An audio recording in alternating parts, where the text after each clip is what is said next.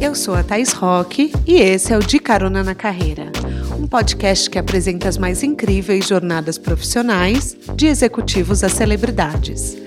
Juntos, nós vamos passear pelos caminhos percorridos por pessoas de sucesso e eu vou te mostrar que o impossível é só uma questão de ponto de vista. Vamos embora? Caroneiros, quase todo mundo já viveu aquela sensação de estar tá tão infeliz num trabalho que, mesmo sem saber para onde vai, tem aquela certeza no coração que não quer mais estar tá ali. Já aconteceu com vocês? Porque assim, algumas pessoas fazem essa mudança de sopetão. Pedem demissão, vão embora, viram as costas, tipo cena de novela. Outras têm um planejamento.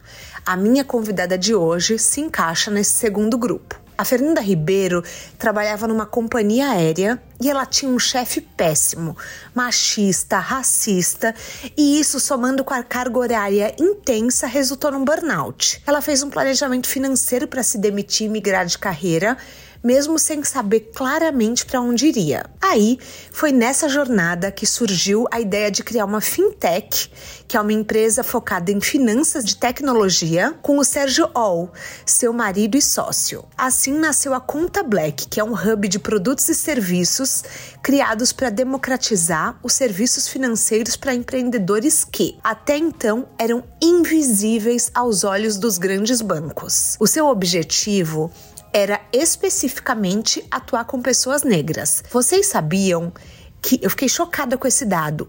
Os empreendedores negros têm crédito negado três vezes mais do que os brancos. O trabalho da Fernanda, gente, tem ajudado a mudar essa estatística bizarra. Ela fundou também a Afrobusiness, que tem como objetivo criar mecanismos que promovam a integração entre os empreendedores, intraempreendedores e profissionais liberais, fortalecendo o processo de inclusão social e econômico da população negra. A nossa conversa ela vai contar muito dessa iniciativa maravilhosa e inspirar pessoas que sonham em mudar de carreira. Apertem os cintos que a estrada da Fernanda já começou.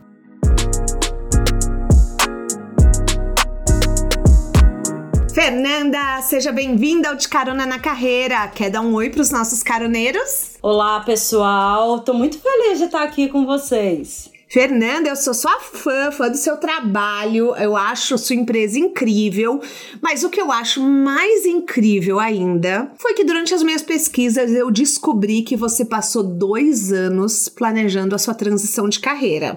E eu fiquei chocada porque a minha transição de carreira foi um pouco impulsiva. Então, um belo dia, eu pedi demissão, não me planejei financeiramente, não recomendo isso para ninguém que tá ouvindo, mas e você resolveu tirar um sabático para testar possibilidades. Ou seja, além de você ter se planejado por dois anos, você ainda se permitiu por um ano testar o que você quisesse. Ou seja, transição de carreira dos sonhos. E eu acho legal a gente falar disso por aqui. O que é essencial para ter uma transição de carreira de sucesso? Bom, acho que o primeiro ponto o, e o que me motivou a fazer minha transição de carreira foi pensar em tudo que eu não queria. Então eu sabia que eu não queria mais aquela rotina de trabalho, é, não queria trabalhar mais naquela área, é, que por muitos anos me fez muito feliz. Mas esse foi o, o princípio, sabe? Então, meu ponto de partida foi pensar no que eu não queria. É, e daí, a partir desse, desse momento, eu comecei a pensar como eu me organizaria financeiramente. Uhum. É, e como eu faria de fato a, a transição, né? Porque até então eu não sabia o que eu queria fazer. É, e daí eu caí no, no empreendedorismo e eu gosto de brincar que os meus sócios atrapalharam meu ano sabático, né? Eu tinha programado 12 meses é, para de fato me dedicar a cursos, viagens. Então você guardou é, dinheiro para ficar 12 meses fazendo isso? Exato. Ficar, tá. é, me dedicar a novos cursos, a conhecimento no geral, participar de, de evento, aumentar meu networking, fazer viagem, treinar idioma, tudo isso. E daí, com mais ou menos nove meses, é, os meni eu conheci os meninos e eles me chamaram para participar da, da iniciativa é, que depois a gente formalizou como Afrobusiness. É, mas até então eu tinha 12 meses de, de programação financeira. Mas eu acho muito interessante porque a maioria das pessoas só tiram o pé de um barco quando tá com o pé no outro. E que não foi o seu caso. Você não tinha nenhuma crise de ansiedade, nenhum, por exemplo, nenhum pessimismo do tipo, tá, se chegar um ano e eu não consegui arrumar um emprego, e agora, meu Deus, o que, que eu faço? Não rolou esse momento para você, assim, em momento algum? Por incrível que pareça, não. É, eu fiz esse processo de, de, Acho que é legal até voltar uns passinhos para trás. Eu fiz esse processo de transição acompanhada, né, pela, pela minha terapeuta na época. É, então, acho que isso me ajudou bastante a, a ter esse planejamento de uma maneira mais fria, né? Uhum. É, eu sou uma pessoa muito orientada a resultados é, a dados, então eu sou muito cética, sabe? Muito objetiva. E daí eu não me permiti ter esse, essa. É, envolver ali um processo emocional em, em tudo isso, sabe? É, quando, eu, quando eu estava ali no décimo mês, é, dentro da, da minha previsão, tá? A partir do décimo mês, é, eu já me programaria para fazer entrevistas, mas ao longo, e, e isso é, é legal de falar, o fato de eu participar de eventos, de eu, fazer cursos, é, e das pessoas saberem que eu estava num ano sabático, é, ao longo dos, de todos os meses eu recebi propostas de emprego. Né? Então, eu recebi convites para participar de, de entrevistas e eu sempre falava: agora não. Agora não. E eu já tinha me programado exatamente para quando chegasse a, aproximadamente o décimo mês, eu começaria a fazer entrevistas. Então, é, foi tudo muito planejado e milimetricamente planejado. Então, você, vamos dizer que você é uma pessoa controladora, ou não? Sim. Sim, Super sim. te entendo, porque eu sou muito metódica, então te entendo bem. E a vida nem sempre sai conforme o planejado, né, Fê? Como que você lida com esses momentos? Bom, primeiro eu surto. eu surto, eu choro, né? Eu choro, eu sei. É, é dou umas surtadas porque é, quando a gente é muito controlada assim, é, é, muito engraçado que às vezes quando eu vou pensar no, numa atitude, eu penso nos quatro cenários. Então, ah, esse é o plano A, esse é o plano B, sabe? E, e o D é sempre fazer o A dar certo. então, de tudo tão planejado que é. é. E daí, quando tudo sai do meu controle, é, normalmente eu surto. Surto no sentido de caramba, é, me humanizo, sabe, nesse processo. Então, tipo, nem tudo está no, no meu controle. Então, vamos centrar, vamos voltar e ver o que, que dá para fazer a partir daí. É, confesso que é muito. Foi, foi um processo difícil também. Antes eu simplesmente surtava, sentava, chorava e não conseguia é, repensar os próximos passos. Mas agora eu já, eu já consigo me humanizar nesse, nesse processo e entender é que eu não tenho controle de tudo. É, uhum. Choro, depois levanto e, e, sigo adiante. É importante a gente ter um tempinho para se acalmar, para entender que tudo bem, as coisas não saíram. É como se fosse quase que viver um luto do, de tudo aquilo que tá acontecendo, né? Luto é um nome muito forte. Mas às vezes é isso, às vezes você precisa processar internamente que as coisas não saíram conforme planejado. E é o que é o mais comum, né, de acontecer na nossa vida. Por isso que é tão importante ter planos B, C, D. Qual que foi o pensamento quando você cofundou a Conta Black? Bom, a, a, Conta Black ela nasceu no, no berço da Afrobusiness e só contextualizando, a, a Afrobusiness é uma rede formada por empreendedores, intraempreendedores e profissionais liberais negros. A gente trabalhava com o processo de capacitar esse empreendedor para conectá-los entre si, né? Então, o que a gente chama de black money, que é a circulação financeira dentro da comunidade negra. E a gente também conectava esses empreendedores é, à cadeia de fornecimento de grandes empresas. Então, ao longo do nosso portfólio de, de afrobusiness, é, Facebook, Carrefour, Itaú, grandes empresas passaram é, pelo, pelas nossas mãos e a gente é, apresentou empreendedores negros para a cadeia de fornecimento. E daí, que é o que, que a gente percebe. É, sim. E o que, que a gente percebia? É, que haviam muitos gaps financeiros nesse processo, principalmente quando a gente conectava o pequeno empreendedor a uma grande empresa. Então, muitos deles não tinham conta bancária, é, outros não tinham acesso ao crédito, e daí vale a pena eu, eu trazer um dado que embasa isso. Tem um dado do BID que fala que o empreendedor negro tem o crédito negado quatro vezes mais comparado ao empreendedor branco exatamente nas mesmas condições. Quatro vezes mais? Quatro vezes mais. É, Nossa, então, absurdo. muitos desses empreendedores não tinham capital de giro, né, para lidar com, com uma entrega gigantesca, né? Então, uhum. quando a uhum. gente fala é, de, de, servir como fornecedor de uma grande empresa, eu estou falando de partir o faturamento do zero para aumentar em cinco vezes mais no mínimo.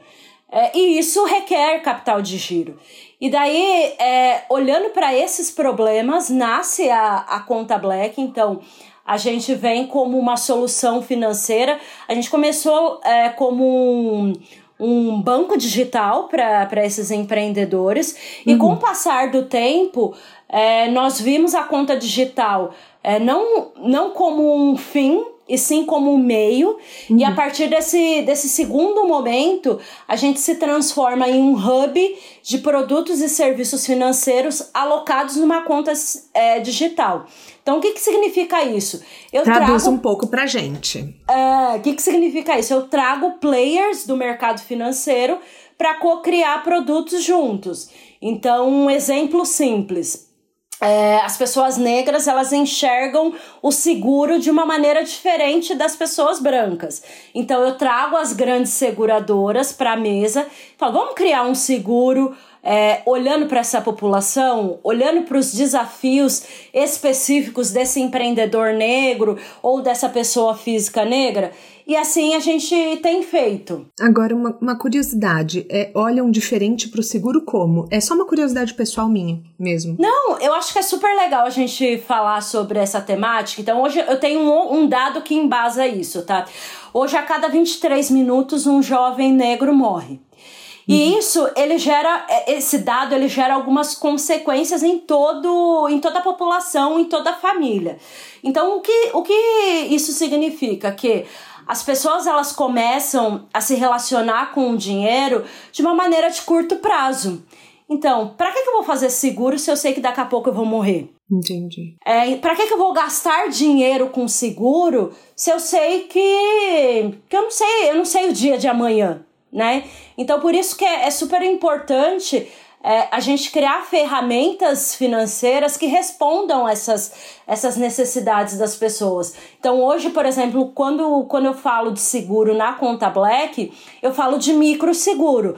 Então, é um seguro que a pessoa paga menos e ela tem uma cobertura é, mais aderente à sua realidade. Então, hoje, o seguro que a gente oferece na conta Black, ele cobre, por exemplo, enchente, ele uhum. cobre incêndio que são coberturas que naturalmente as seguradoras não olham. Então, Sim. por isso, a, a, a necessidade de ter um olhar para especificidades de uma população específica. Mas vamos combinar que eu acho não é muito comum e é megalomaníaco você falar, vou abrir um banco, porque abrir um banco é uma coisa muito tipo patinhas, né? Quando você imagina, você imagina a pessoa lá nadando no dinheiro. Então você fala, pera só um pouquinho. Vou abrir, eu juro, toda vez que fala, vou, tipo, vou, vou, abrir um banco, toda vez que eu lia o roteiro, eu pensava no tio Patinhas. É, o que, que levou vocês a essa coragem de abrir um banco, abrir um banco de nicho? Como que foi esse processo? Ou não surgiu é, no começo como um, um banco nichado? Era só um banco? Como era? Na verdade, vem um pouco da história do Sérgio, que é meu cofundador. É, ele é empreendedor, ele sempre foi empreendedor. É, ele empreendia na área de publicidade. Uhum. É, e ele tinha uma agência, uma agência grande, com mais de 30 funcionários, e ele precisou recorrer ao banco é, para fazer a troca de maquinários, né? Então ele queria trocar é, de X para Y. E ele falou assim: ah, eu vou usar um empréstimo, né? Então ele chegou até o gerente dele, isso há 10 anos atrás é, chegou até o gerente dele e falou assim: Ah, eu gostaria de uma linha de crédito para fazer a troca do, dos equipamentos da agência. E na ocasião, um gerente pegou e falou assim: não. Nossa, e automatic... É, Sem justificativa. É. Exato. Automaticamente você deve pensar, né? Você que está ouvindo esse podcast. Ah, ele tinha o um nome sujo, ele tinha alguma restrição. E não. Ele consumia todos os produtos e serviços ofertados pelo gerente do banco. Ele tinha uma movimentação financeira super legal, porque a agência de publicidade dele é, era dentro da cadeia de, de fornecimento das grandes agências de, de publicidade. Ele tinha funcionário é, com RAIS, é, todos formalizados, tudo certinho. E ainda assim ele teve o crédito negado. E dali, a, naquele momento, o Sérgio bate na, na mesa do banco e profetiza: um dia eu ainda vou abrir um banco. Nossa. É... Nossa, tô toda arrepiada. Uh. É, foi isso que aconteceu.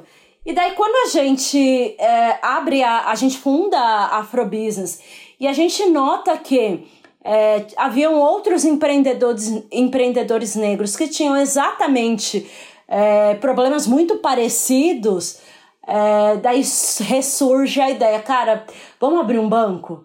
E foi isso que, foi isso que motivou a gente.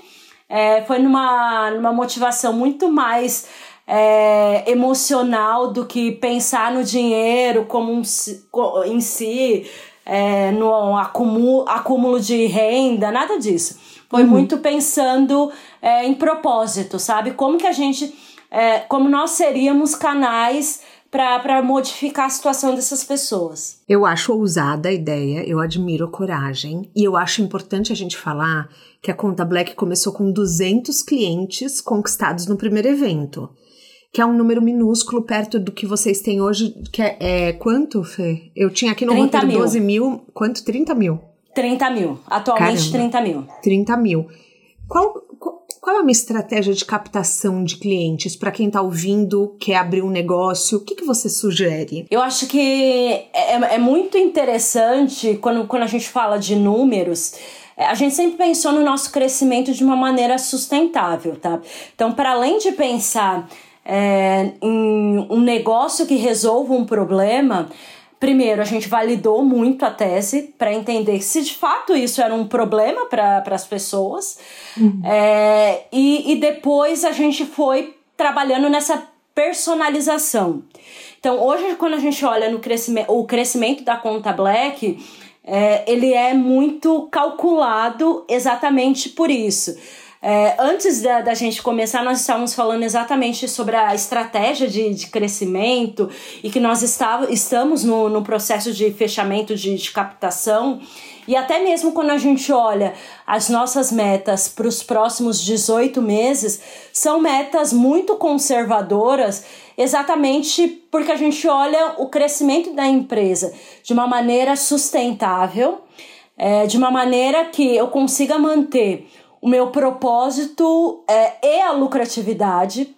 Então, é, a, a, minha dica que eu dou para os caroneiros é olhar exatamente não só o seu negócio como uma, uma vertente para resolver o problema, mas é super importante validar, né? Validar esse problema para saber se de fato é, essa pessoa precisa né, de, desse tipo de solução. E hoje, principalmente quando a gente fala no mercado é, em mercado financeiro, a gente vive um, um cenário onde é, eu gosto até de brincar que as contas digitais elas são as novas paletas mexicanas, né? Então, Sim. hoje eu espirro, tropeço num banco digital. Então, é, lá na frente, quem vai se diferenciar? Quem personaliza e quem gera vínculo com o seu cliente. Uhum. É, e desde o dia do day one da conta Black, é isso que a gente olha. Olhar vínculo, propósito e personalização. E vocês também mencionam muito que vocês são uma comunidade. Como que você percebe que essa comunidade existe no dia a dia? Por exemplo, é, que não são apenas pessoas individuais. Como você vê esse senso de ter um grupo? Eu acho muito é, da forma com que os nossos clientes se relacionam com conosco. É, então hoje a gente tem vários canais abertos de relacionamento com o cliente. Então a gente tem, para além do saque, a gente tem um e-mail que o nosso CEO é, isso é amplamente divulgado. Então tem um e-mail que o CEO todos os dias é, ele dedica parte do tempo dele para ler esse, esse, esses e-mails e ouvir relatos do, dos clientes. Então, quando a gente fala desse processo de comunidade, é exatamente isso: trazer essa proximidade. A gente tem um trabalho também muito de sola de sapato, sabe? É, embora é, nos identificamos como um banco digital, a gente faz muitas ações offline. Então a gente se uhum. predispõe muito a participar de eventos físicos, participar de formações, é, para estar de fato próximo desse cliente. É, e isso traz esse senso de, de comunidade. É, é Porque humaniza a marca, né? Sim.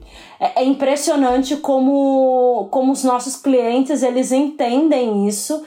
É, e, e, eles até brincam, né? Ah, o dono do banco de vocês é, o CEO do banco de vocês fala com vocês, porque o do meu fala. Então tem, tem muito isso. A, a gente tem essa estratégia de humanizar essa relação é, e por isso a gente forma essa comunidade. Vocês são então uma fintech que tem um DNA de impacto social, que não é uma coisa comum no mercado, né? É, é vocês pensam nas vocês pensam nas pessoas, só que vocês não deixam de ter metas. Como bater meta sem se desconectar da missão? Legal. É, eu, eu quero trazer uma, uma informação super relevante. Quando a gente olha. Uh, o Brasil está em crise já não é de hoje, né? Uhum. Então, quando a gente olha ali no top 5 é, das empresas que mais faturam, sempre tem um banco envolvido, né? É, e quando a gente se posiciona como um negócio social, para a gente é importante ter a sustentabilidade financeira como um negócio, mas a gente escolhe também é, impactar na vida das pessoas. Então, a, a missão de, de Conta Black é entre é, escolher entre o lucro e o propósito, a gente sempre opta pelos dois. E isso se converte de diversas maneiras. Então, por exemplo, é, hoje os nossos produtos e serviços, existe ali a cobrança, como qualquer empresa do, do sistema financeiro, mas a gente tem esse olhar humanizado para isso. Então, uh, vou dar um exemplo simples. Hoje existem bancos que cobram um TED de pessoa jurídica R$19,90. Na conta Black Nossa, ele custa R$1,47. Caramba! Então, eu é, então eu consigo manter uma lucratividade, uhum. consigo é, não esfolar o cliente e eu ainda retorno parte desse lucro é, em ações de impacto social. Então tem toda uma lógica por trás de tudo isso e é tudo milimetricamente pensado é, para funcionar assim, sabe? Para manter propósito e sustentabilidade financeira andando juntos. Um cenário que eh, talvez os caroneiros não saibam é que no Brasil, no começo da pandemia, 45 milhões de pessoas não tinham conta em banco, o que é uma informação surpreendente. Então, o seu trabalho tem que ter um componente também educacional, né? Eu imagino. Vocês, é, como vocês fazem a formação e a informação do público? Eu, eu quero começar dizendo que a gente vive num Brasil que não conhece o Brasil, né? E infelizmente a pandemia ela deu luz a esses problemas sociais, né? Então, uhum. hoje é muito fácil a gente falar de solução financeira dentro do nosso ar-condicionado aqui de São Paulo, né? Uhum. É, e daí acho que é super importante é, reforçar que em 2019, antes da pandemia, é, eu e Sérgio a gente rodou o Brasil inteiro, é, os 27 estados, ouvindo pessoas que nem eram nossos clientes, é, fazendo formações de educação financeira exatamente para entender quais eram as necessidades desse público e de que forma que a gente poderia adaptar a, a nossa comunicação para entregar de fato educação financeira. Né? Então, ao longo desse, desse 2019, é, voltamos para casa com, com insights super relevantes. E daí hoje a gente entende que é, entregar educação financeira é, não tem que ser de uma maneira simples, rápida e, e que tem e que tem estar presente no dia a dia dessas pessoas.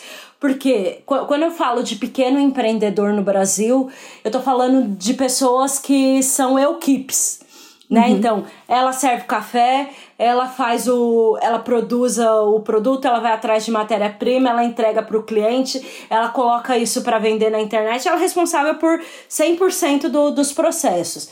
Então, não adianta nada é, eu investir em educação financeira pensando num, numa formação de horas, né? Claro. É porque essa pessoa ela não vai conseguir dedicar tempo é, para isso. Não, então, e hoje as hoje... pessoas estão cada vez com menos atenção e foco, né?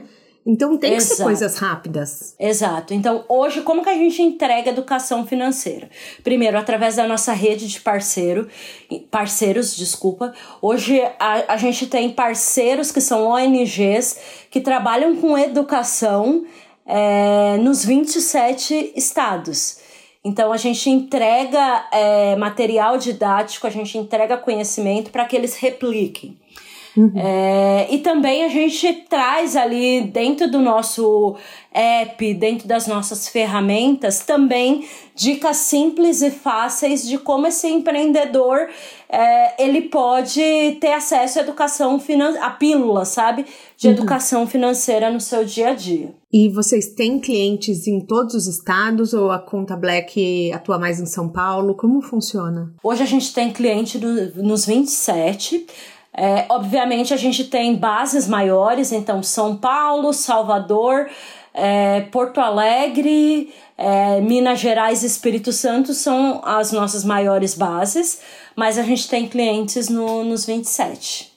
Que legal, hein? É. Nossa, isso é muito bacana. Vocês começaram só com conta corrente e cartão pré-pago. É, eu imagino que o pré-pago seja até é, por essa questão mais do público aprender a lidar com o dinheiro, né? Aprender a lidar com cartão. Como que tá hoje? Hoje vocês já tem crédito, tem débito? Quer Legal, dizer, débito gente... pré-pago é débito, né? Desculpa, Isso. Não tem problema algum. A gente começou de fato com, com um pré-pago e, foi, e ele era super uh, usual para o nosso cliente. Uh, lá em 2017, 2018, é, quando começou o boom do, dos apps, tanto de mobilidade quanto dos apps de alimentação, muitos deles a única forma de pagamento era cartão de crédito. E daí, quando a gente ofertava o cartão pré-pago, é, eu possibilitava o meu cliente ter acesso a esse tipo de, de aplicativo. Então a gente recebia muito feedback de nossa, eu consegui pela primeira vez comprar é, minha refeição no aplicativo XPTO, exatamente porque antes eu não tinha cartão de crédito, porque eu tinha o nome sujo, por exemplo. Uhum. É, e com o passar do tempo, é, a gente foi amadurecendo é, essa base de clientes. Hoje a gente entra com, com dentro do nosso roadmap de produtos a gente decide que em 2019, 2020, 2021 não era o momento para crédito. Então a gente só vai entrar com crédito a partir do ano que vem, 2023, e a gente vem com um crédito é, pensado exatamente no, no comportamento desse, desse cliente.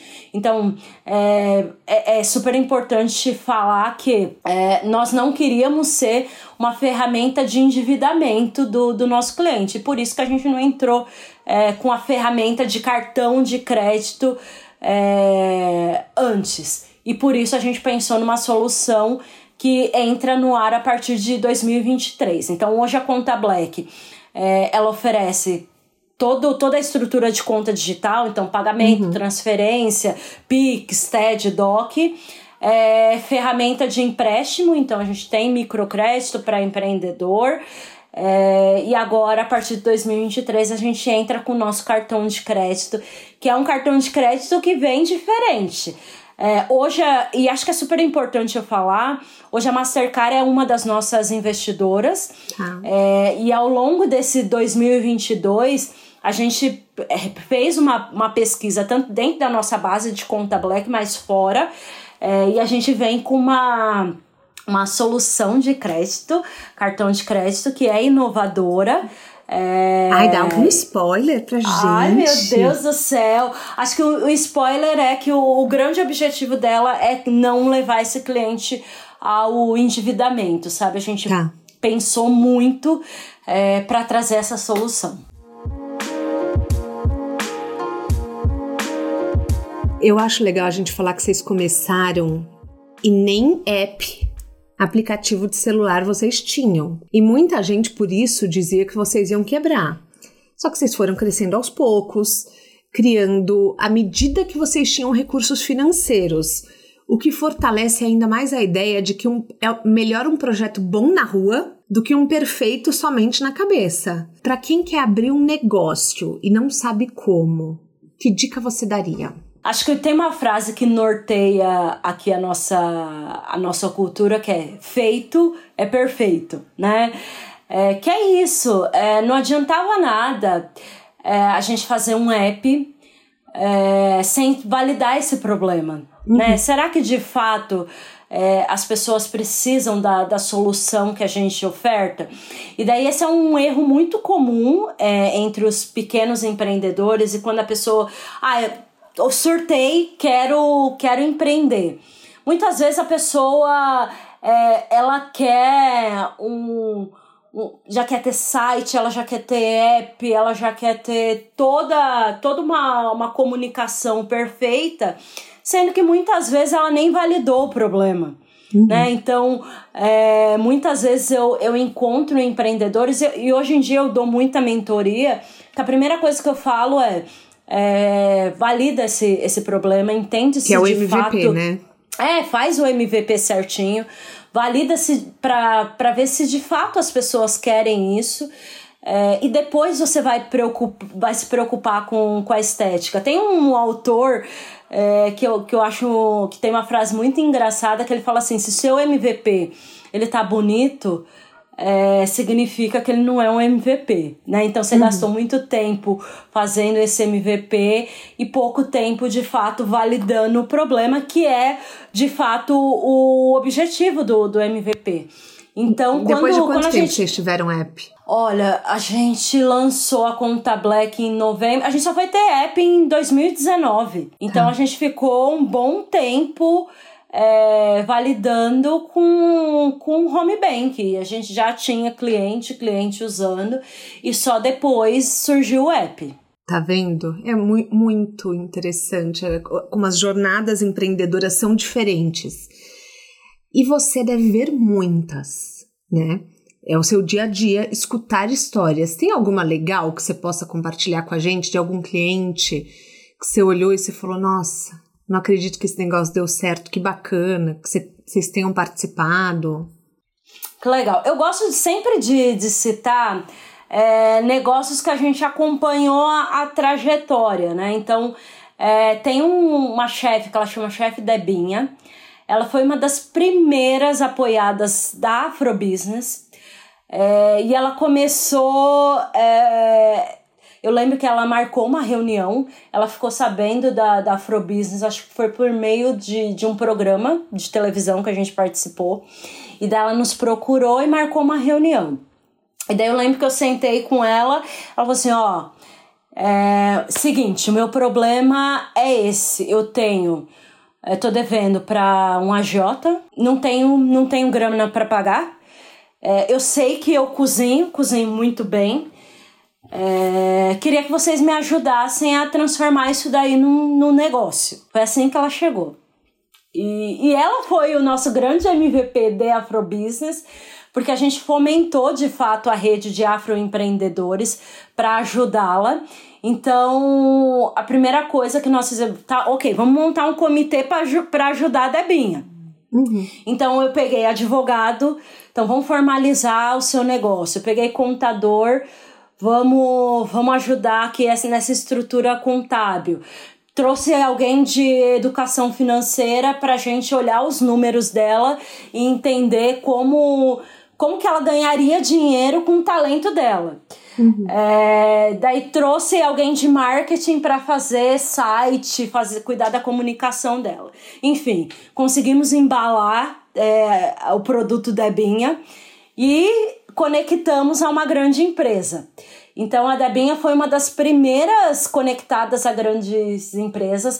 Uh, a gente com, com, é, conectou a Debinha ao grupo Accor, num Olha, café é, da, da rede Accor.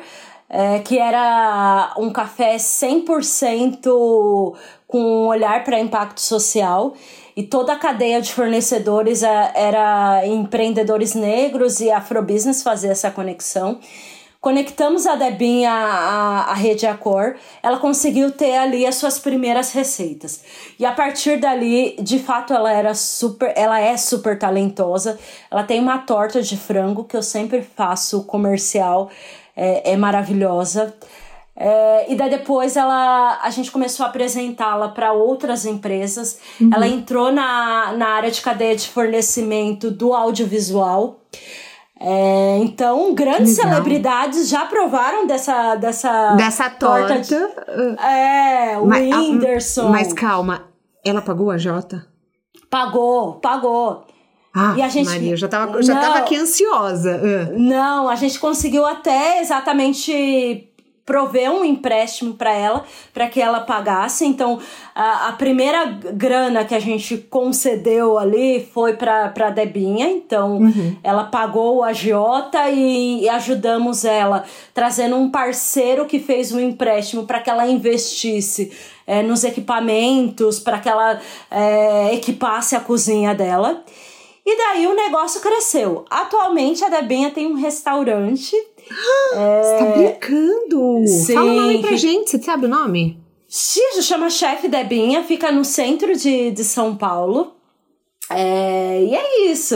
É, ela máximo. trabalha não só com catering, então ela segue é, fornecendo para grandes empresas, mas também ela tem um restaurante. Então esse negócio da, da Debinha, ele cresceu, cresceu muito, ele já cresceu como, como catering, ela já conseguiu empregar pessoas e empregar pessoas CLT, inclusive, Olha que, que é a, que é a mão de obra mais cara, né? Sim. Então ela, ela não tinha prestador de serviço, era CLT e depois ela investiu no, no restaurante que, que está aberto no, no centro de São Paulo aqui e funciona maravilhosamente bem. Grande parte do seu público-alvo são mulheres que Sim. ganham entre 3.500 e 10 mil reais.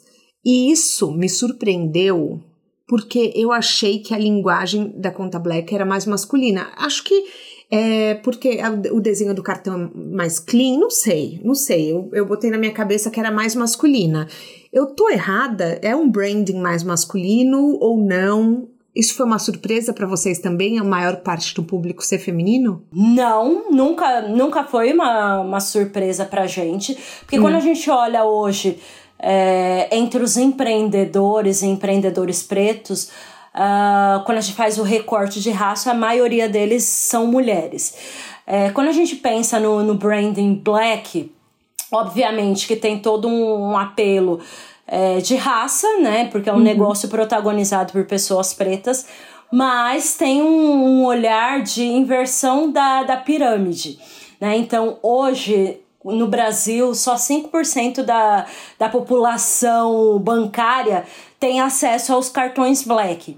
É, então, quando. O que, que são os cartões black, para os caroneiros entenderem? São os cartões premium, né? Então, aqueles cartões tops. Então, quando, sei lá, no, no banco você começa com um cartão básico e o cartão black normalmente é o cartão aquele que é sem limite, que tem é, diversas, é, diversos benefícios e tudo mais.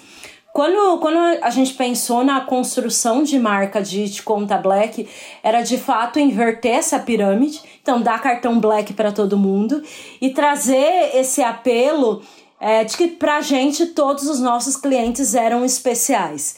É, e quando a gente olha para o público feminino, é, fazer essa mulher especial. Então, desde o começo tinha esse, esse olhar. E, e, a gente nunca pensou o preto como masculino, e sim olhando para é, especial. Tanto é que os primeiros feedbacks é, das nossas clientes era: caramba, eu tenho um cliente, eu tenho um cartão igualzinho da minha patroa. que é um Sim. cartão black. Olha que legal. Você deve isso deve te dar um senso de realização muito grande, porque você está conectado com um propósito. E hoje o futuro dos negócios é estar tá conectado com o propósito, né? Se você não tem uma causa por trás do seu negócio, quer dizer, eu tô errada de falar isso, porque tem negócio que só existe por causa de dinheiro. Mas eu acho que os negócios que mais assim são duradouros, que mais crescem, que mais fazem os empreendedores realizados profissionalmente, são negócios com propósito. Que dica você daria para quem quer encontrar um propósito para um negócio e não sabe como? É, assim, ver a dor das pessoas ao seu redor.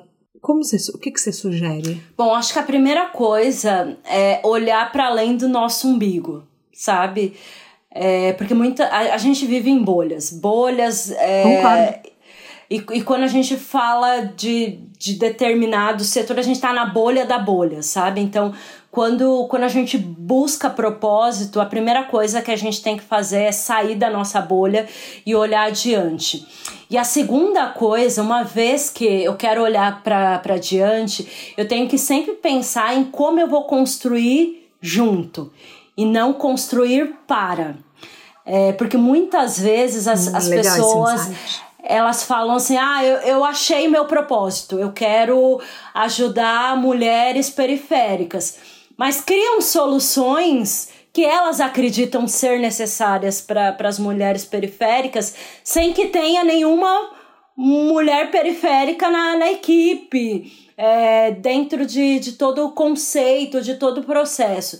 Então, eu acho super importante é, a gente. O, o meu maior insight quando eu penso em propósito é vamos criar com, não para. Uhum. É, e por isso, para a gente ter esse senso de comunidade, enxergar a Conta Black como um canal aberto, e, e olha, e, e, vou, vou fazer um parênteses aqui. Ter esse canal aberto com o cliente, às vezes, é tóxico, né? Então, porque a gente apanha também. Eu lá. imagino. Uhum.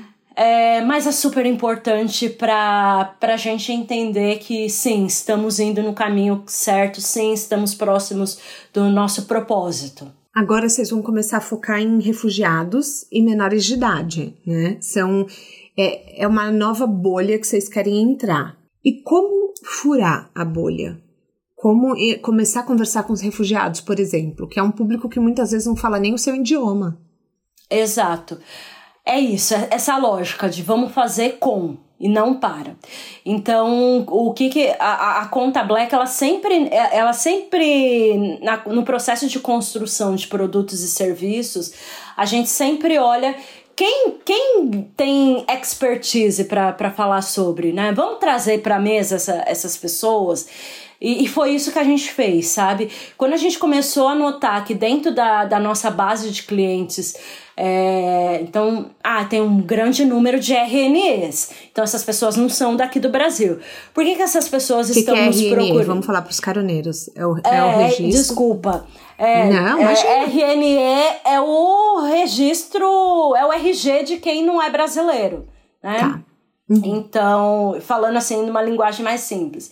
Quando a gente começou a observar que tinha muita RNE entrando na nossa base de, de clientes, é, vamos procurar entidades que já estão olhando para esse público, vamos trazer para a mesa, e foi isso que a gente fez. É, nós nos aproximamos, trouxemos clientes é, que, que, não, que eram de fato refugiados, nos aproximamos de redes que, que uh, apoiavam refugiados exatamente para entender quais eram as demandas e especificidades desse público. E só assim é, a gente converte isso em produto e serviço. Então, hoje, é uma pergunta que pode parecer um pouco ignorante, mas hoje o, o público já da conta Black não são mais só pessoas pretas. Também tem pessoas brancas ou não? Sim, hoje dentro, quando eu, quando eu olho a base de conta Black, ela é formada por 89% pessoas pretas. Uhum. É, e daí, quando a gente faz esse recorte, a maioria são mulheres.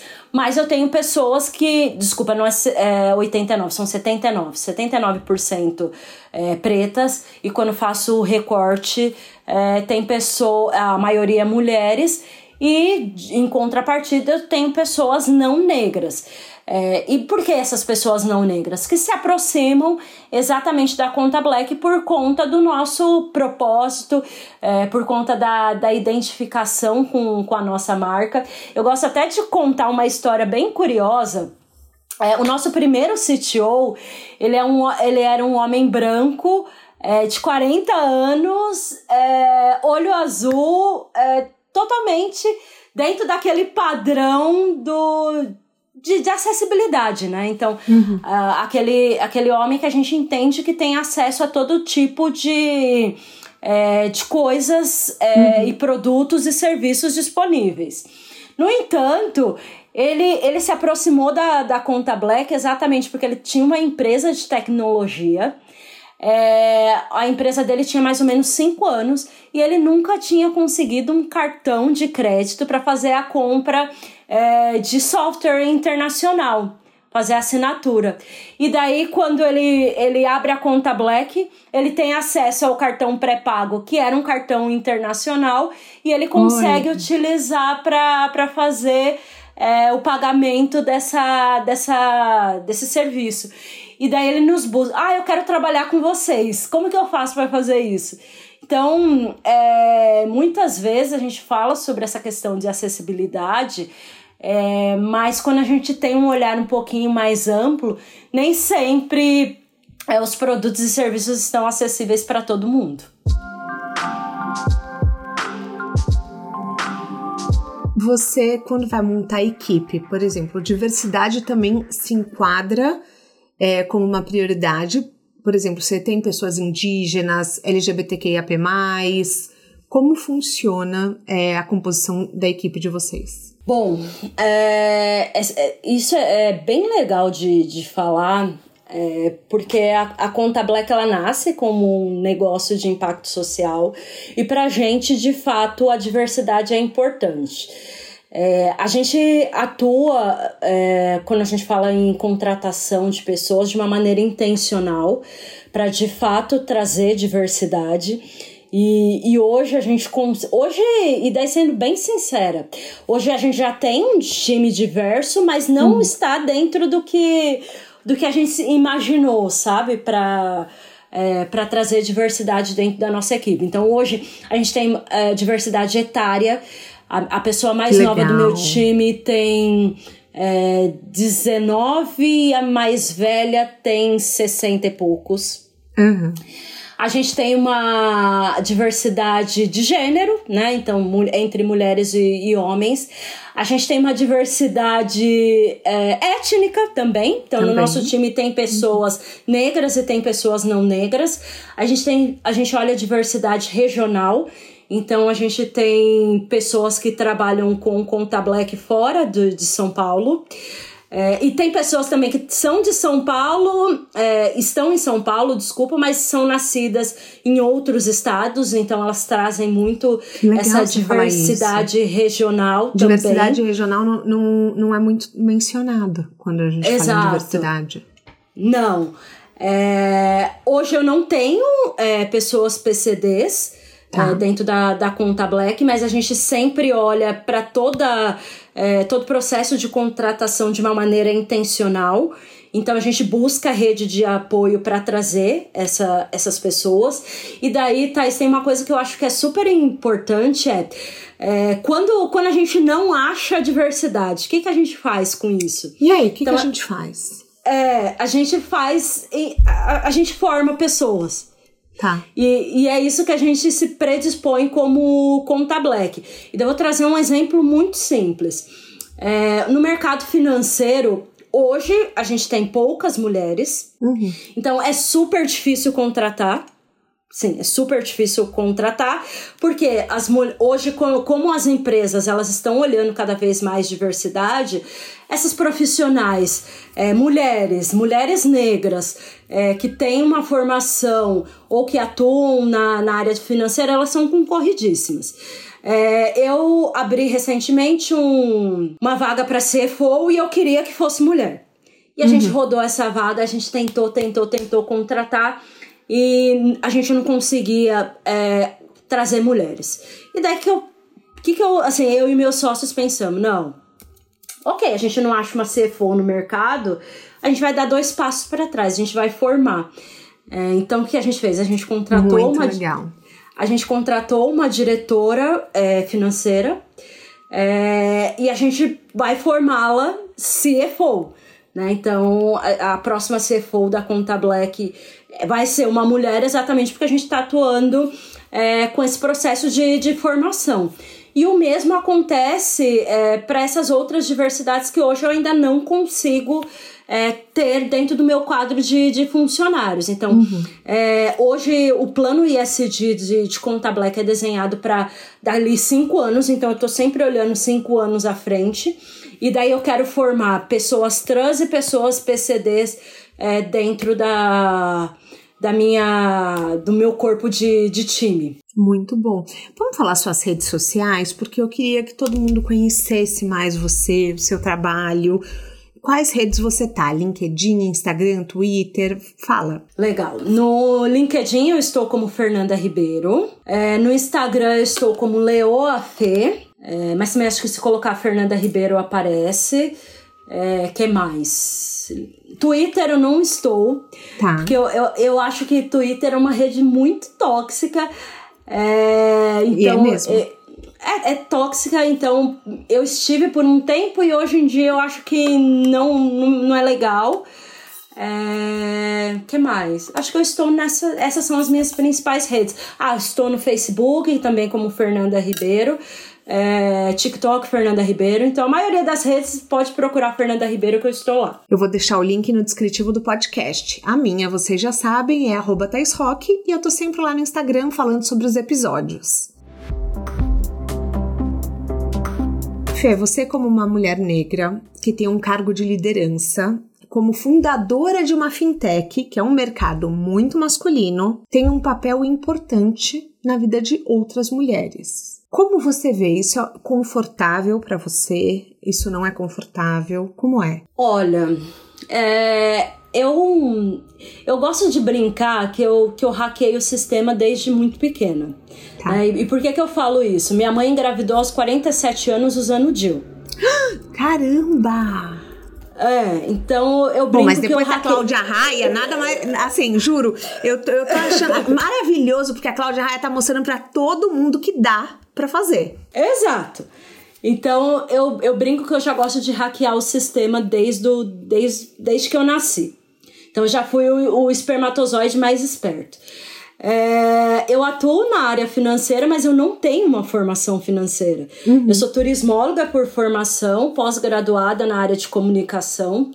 É, e empreendo com negócio financeiro. Então, eu acho que é super importante ter mulheres. Então, eu acho super importante a gente ocupar esse espaço para abrir portas para que outras estejam, sabe? Uhum. É, eu tenho como propósito de vida, para além de ocupar esses espaços, não ocupar esses espaços sozinhas. Sozinha. Então, por isso, para mim, é sempre importante puxar outras mulheres, em especial mulheres negras. É, quando, quando eu olho o cenário de fintechs, desde o período que nasceu Conta Black para hoje, é, hoje existem várias fintechs lideradas por pessoas negras, é, existem até inclusive bancos digitais é, liderados por pessoas negras. E eu acho isso super importante, acho isso super sadio. É, quando a gente olha o, o mercado financeiro lá nos Estados Unidos, hoje existem 92 bancos fundados por pessoas pretas lá. Uhum. Então, é, isso, isso é sempre muito importante a gente abrir portas para que as próximas gerações ou pessoas é, que não tinham coragem de, de atuar em determinados é, setores assim façam. Então, eu sei que é, é um processo às vezes dolorido, mas eu entendo que se hoje eu estou aqui atuando, foi porque alguém abriu portas para mim e eu tenho obrigação de segurar a porta para o próximo. Você tem uma rede de apoio? Porque eu tenho a impressão que fintech não é um mercado muito acolhedor. Não é. É, eu não tenho é? essa impressão mesmo. É, tenho, eu tenho ali uma, uma rede de apoio formada por mulheres, formada mulheres pretas e não pretas, é, e isso é super, super importante. É, tem uma rede de apoio formada também por homens brancos. É, porque isso é super, é, é, super importante também, você ter aliados dentro desse, desse processo. Uhum. É, então, dentro da nossa rede, a gente tem mentores, a gente tem parceiros, a gente tem homens brancos que, que abrem portas e que ajudam a gente dentro, desse, de, dentro do nosso processo de fazer revolução, uhum. né? É, então, a nossa, a minha rede de apoio é isso. E para além disso, eu tenho ali uma rede de apoio formada por é, profissionais que me suportam, sabe? Suportam em diversos sentidos. Então, eu faço acompanhamento psicológico, faço acompanhamento é, nutricional, que eu acho super importante. Importante faço, você falar isso. Faço acompanhamento físico. Tá. É, porque para aguentar é, a rotina de empreender é, sem suporte você não consegue, porque tem dias que são extremamente gratificantes, mas tem dias que são extremamente difíceis. É, porque a gente está num processo de mudar a estrutura e é, toda ruptura tem ali sua dor por trás disso. Então é, é super importante manter corpo, mente, espírito é, preparados para aguentar esse baque. Uma pergunta que eu sempre faço aqui: o que, que é sucesso para você? Eu acho que diz muito mais. É, tem, tem uma amiga minha, é, ela chama Dani Junco, e ela uhum. fala uma. Ela fala uma fra... É, da Bitumami. E ela fala uma frase que é, ela fala sobre essa, a importância da rede. Não é você ter uma rede de contatos, mas sim quem vai atender o telefone quando você ligar. É, é e para mim, sucesso é exatamente isso, sabe? Que são as pessoas que atendem o telefone quando eu ligo. É, e não ligo somente para pedir, sabe? Então, uhum. é, as pessoas que me acolhem, as pessoas que estão disponíveis é, para transformar junto comigo. É, as pessoas que me ligam para me dar bronca também. Então, Olha, então, isso... essas são importantíssimas. É, são super importantes. São mesmo. E, e para mim, é, isso é sucesso, sabe? Ter pessoas que estão disponíveis para estar junto comigo nos momentos bons e ruins é, e atuando de uma maneira muito verdadeira, sabe? Então, falando onde eu errei e onde eu acertei. A gente tem um quadro aqui que chama pneu furado, que é assim: toda estrada tem seu pneu furado, que é um erro que aconteceu na sua história, na sua carreira, mas que no final esse erro foi uma benção, porque ensinou mais do que qualquer MBA, qualquer faculdade. Que erro da sua história que você considera que foi maravilhoso ter acontecido? Bom, tem alguns erros, viu? Acho que é super importante a gente, é, ao longo da, da jornada empreendedora, reconhecer os erros. Acho que o meu maior erro como empreendedora foi escolha de sócio. Tá. É, então, e daí é minha dica, caroneiros, quando se você optar por empreender, escolha muito bem os sócios. É, lá atrás, isso foi um erro é, que quase inviabilizou o, o nosso negócio. Então, é, sociedade a casamento. É, é então é super importante você escolher um sócio que é, comungue dos mesmos valores que você, que seja complementar. Então não adianta eu escolher sócio, ah, porque ah, somos muito parecidos. Não, tem que ser pessoas complementares. É, e, e, e, a terceira coisa sejam é, verdadeiras, sabe? Então, relações transparentes. Então, o, o erro lá atrás é, que eu vejo é escolher sócio errado. E, e eu replico isso pro, uhum. pro nosso dia a dia, sabe? A gente começou a conta Black com seis sócios. Nossa. E hoje é, tem quantos? Hoje a gente tem oh, três. Três tá. no cap table e, e, obviamente, quando a gente abre para investidor, é, eles serão os nossos novos sócios. E, e acho que é importante eu trazer esse ponto desse, desse aprendizado. A gente já negou é, investidor, então, pessoas que estavam disponíveis com dinheiro, mas que não. A gente saberia que esse dinheiro seria um dinheiro caro a médio prazo, porque essas pessoas não tinham os mesmos valores é, que a gente. É, nossa, você me lembrou agora, a Marina Santelena veio aqui no podcast, não sei se você conhece, ela é influencer. E, e ela falou, ela falou, olha, tem uma coisa que eu aprendi que nem todo dinheiro é bom dinheiro. Ela falou: tem dinheiro que não vale a pena chegar até a sua mão. Então, e é muito isso. Você tem que entender que, assim, que não é só porque estão pagando que vale a pena, né? Exato. Às vezes o, o esforço e a energia que você gasta é, utilizando esse dinheiro não vale a pena.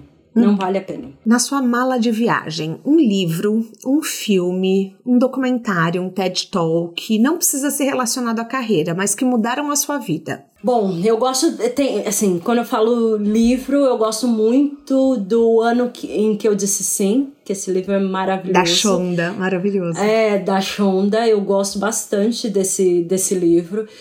É, quando eu falo de TED, ai, tem alguns.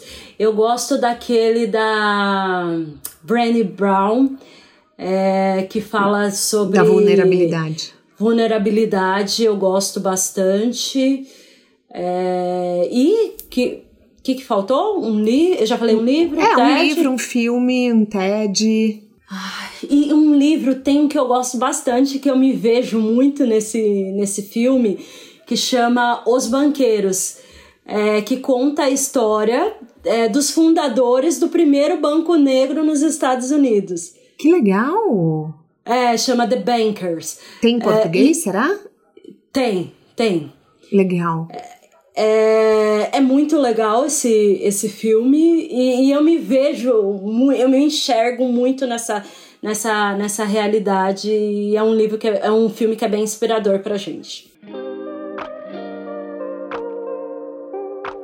A gente chega ao fim da nossa carona e eu tô tão feliz porque agora eu vou contar pros caroneiros. A gente gravou uma vez e deu problema na gravação.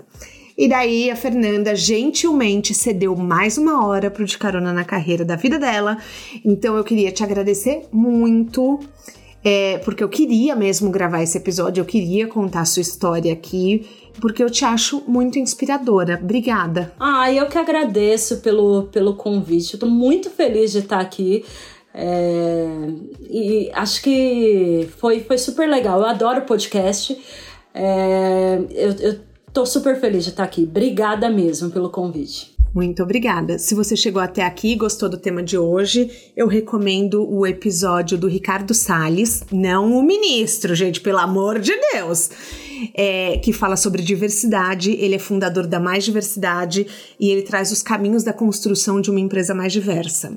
O De Carona na Carreira tem a consultoria de conteúdo do Álvaro Leme, a supervisão do José Newton Fonseca, a sonoplastia edição do Felipe Dantas e a identidade visual do João Maganin. As dicas que a gente abordou até aqui estão todas no descritivo na plataforma que você nos escuta. Bora lá no Instagram falar mais sobre o episódio de hoje? A gente volta na próxima semana com mais um De Carona na Carreira. Um beijo grande!